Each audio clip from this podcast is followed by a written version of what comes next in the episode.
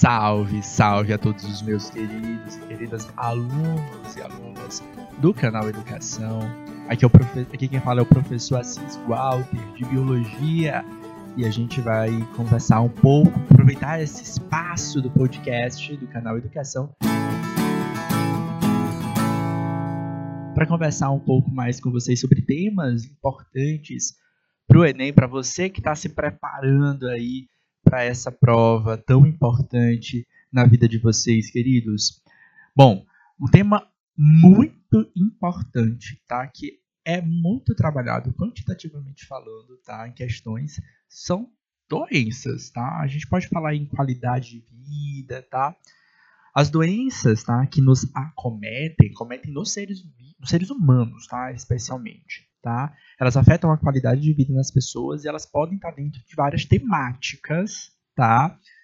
Uh, uh, do, das disciplinas de ciências da natureza. Então, ela pode ser cobrada para a gente numa perspectiva mais da física, da química também, tá? Mas da química.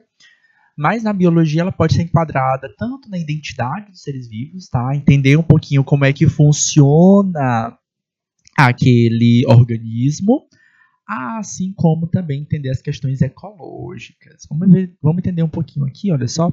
A qualidade de vida tende a ser um tema relevante dentro, dessas provas, dentro das provas do Enem.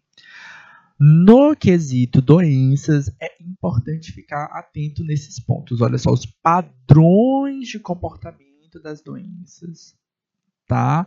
Assim como a, a, as questões ecológicas. Dentro do padrão de comportamento dessas doenças entram alguns conceitos que normalmente os alunos vocês acabam se confundindo, tá? Conceitos de epidemia, endemia e pandemia, tá? Você sabe qual é a diferença de cada um desses conceitos, tá? A epidemia, gente, ocorre quando o aumento do número de casos de uma doença sobe de forma uh, muito alta e sobe além do que era esperado. Normalmente, os órgãos, as entidades públicas, elas vão ter uma média, certo? Eles chamam de limiar epidemiológico, tá? Que serve para medir, para guiar. Tipo assim, ah, isso aqui a gente esperava, tá? Mas passou disso aqui, opa, a gente está normalmente falando de uma epidemia. Em geral, ela é circunscrita, tá? Ela está dentro de algum grupo de região, tá? Ela não vai sair muito ali de um grupo de uma, de uma localidade. Pode ser de um país ou de um, é, de um ou dois, três países, dependendo se for uma região de fronteira, tá? Quando a gente ganha uma escala global, tá? da mesma lógica da epidemia, mas que ela não está mais restrita a um ponto, ela está agora em escala global, a gente está falando de uma pandemia, ok? Então a lógica é a mesma. O aumento certo? Do número de, é, do número de casos acima da média esperada, ok? É uma pandemia, é o que a gente ainda está vivendo aí da Covid-19, que a gente não saiu ainda desse quadro, tá?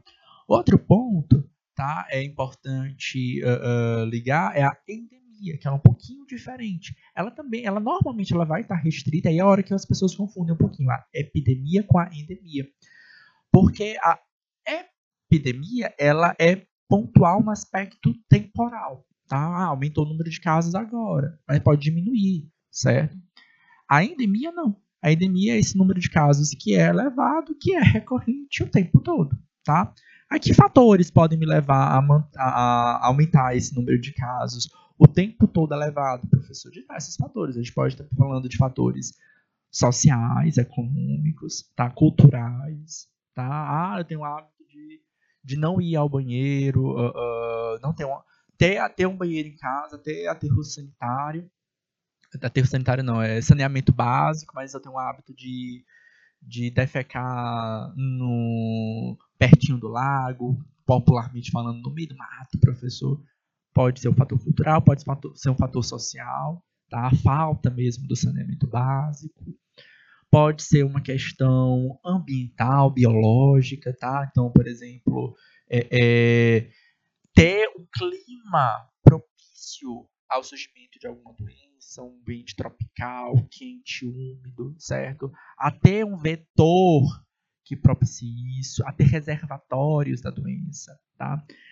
Terminologia falando, a gente entra em outro ponto, tá? Qual outro ponto, professor? A diferenças, tá? Desses terminhos, tá? O que é um vetor, o que é um reservatório, o que é um agente biológico, tá?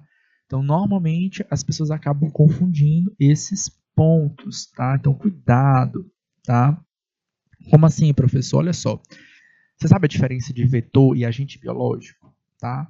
A diferença vai estar especialmente quando o agente biológico também pode ser chamado de agente etiológico, aquele agente junto, tá? Não é agente com azinho separado, tá? É, é quem faz algo. Olha só, o termo já ajuda a gente a dizer, tá?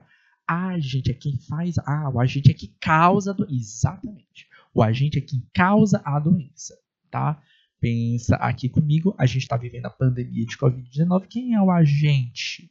Tá? O agente é o vírus do SARS-CoV-2. Beleza? Não é a Covid. Covid é o nome da doença. A doença da a, a doença AIDS, certo? Ela é causada por um vírus HIV, certo? Nem todos os agentes vão precisar de um vetor. A vetor é quem transmite o agente que causa, tá? Na caso da AIDS, no caso da Covid-19, nós não precisamos de um vetor para transmitir. Agora, no caso da dengue, certo? A gente precisa de um vetor. Quem é o, quem é o vetor da doença dengue?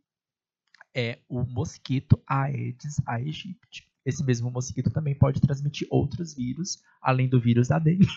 Ele pode trans, é, é, transmitir vírus da chikungunya, da zika, certo? É, é, fiquem atentos a essas questões, tá? Porque normalmente as pessoas acabam confundindo. Ah, quem é que causa a dengue? Ah, o Aedes aegypti. Não, está errado, tá? O Aedes aegypti transmite, ele é o vetor, ok? Certo? É sempre bom, tá? Vocês ficarem muito atentos a essa, essa ideia, tá? E quem é que causa? Quem é que pode causar alguma doença, tá? Aí normalmente as questões vão te pedir um conhecimento, tá? Um desenvolvimento de uma leitura associada à identidade dos seres, dos seres vivos, tá?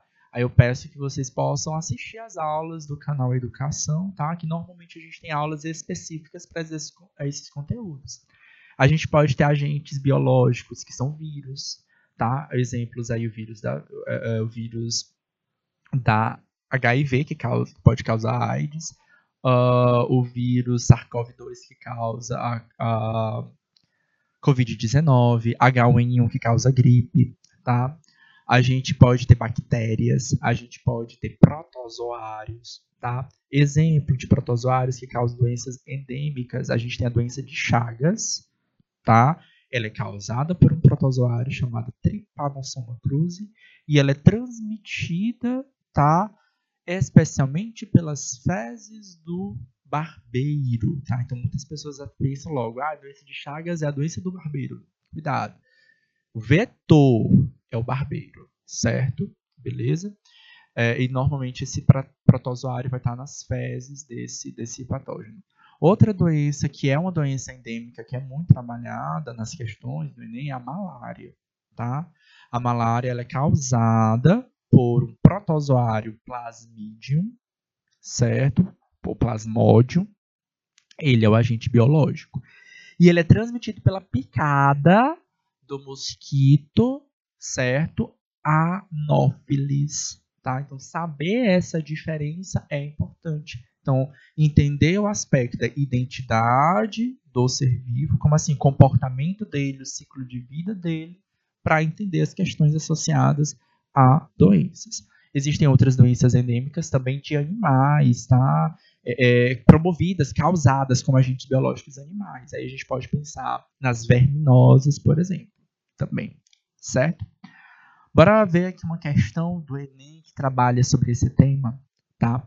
Olha só, uma questão que já foi trabalhada no Enem associada à doença endêmica. Olha só, durante estas, as estações chuvosas, aumentam no Brasil as campanhas de prevenção de dengue.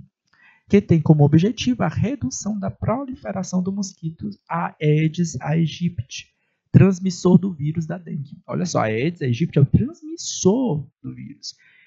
E aí, ó, raciocina aqui comigo. Por que, que aumenta nesse período, da, do, da, do período das chuvas? Professor, vai aumentar, porque no período das chuvas aumenta o depósito de águas, que é o lugar onde o mosquito vai se, é, poder se reproduzir e ter o desenvolvimento do, de outros indivíduos. Ele pode se proliferar mais. Tá? Então é normal que nos períodos chuvosos aumente o número de casos dessas doenças. Pergunta do Enem está dizendo o seguinte: que proposta preventiva poderia ser efetivada para diminuir a reprodução desses mosquitos? Eu quero que vocês fiquem atentos a sempre a pergunta que o Enem está me colocando, tá? Essa questão que eu estou trazendo para vocês, as alternativas até que são interessantes, tá? Mas eu quero é diminuir a reprodução do mosquito. Eu vou dar as alternativas para vocês analisarem. Atenção. Alternativa A: colocação de telas nas portas e janelas, pois o mosquito necessita de ambientes cobertos e fechados para sua reprodução. Alternativa B: a substituição das casas de barro por causa da alvenaria. Haja vista que o mosquito se reproduz nas paredes das casas de barro. Alternativa C. Remoção dos recipientes. Uh, remoção dos recipientes que possam acumular água, porque uh, uh, as larvas dos mosquitos se desenvolvem nesse meio. Alternativa D. A higienização adequada de alimentos, visto que as larvas dos mosquitos se desenvolvem nesse tipo de substrato. E alternativa é a colocação de filtros de água nas casas, visto que a reprodução do mosquito acontece em águas apenas contaminadas. Gente, há sempre a ideia de combate a vetores. Eu preciso entender o ciclo biológico do vetor. Tá? Mosquitos, seja o Aenófilis ou Aedes aegypti, tá? eles vão se reproduzir e o desenvolvimento dessas larvas vai ser em ambiente aquático, tá? Então a gente vai ter o controle, como diz na alternativa C, a remoção de recipientes que possam acumular água, para que a gente possa ter menos acúmulo de água e, consequentemente, menos mosquitos, né, menos proliferação de mosquitos, ok? É, eu espero que isso tenha, essa conversa possa ter contribuído para sua preparação do Enem e a gente possa conversar em outras oportunidades, tá bom, queridos? Até mais!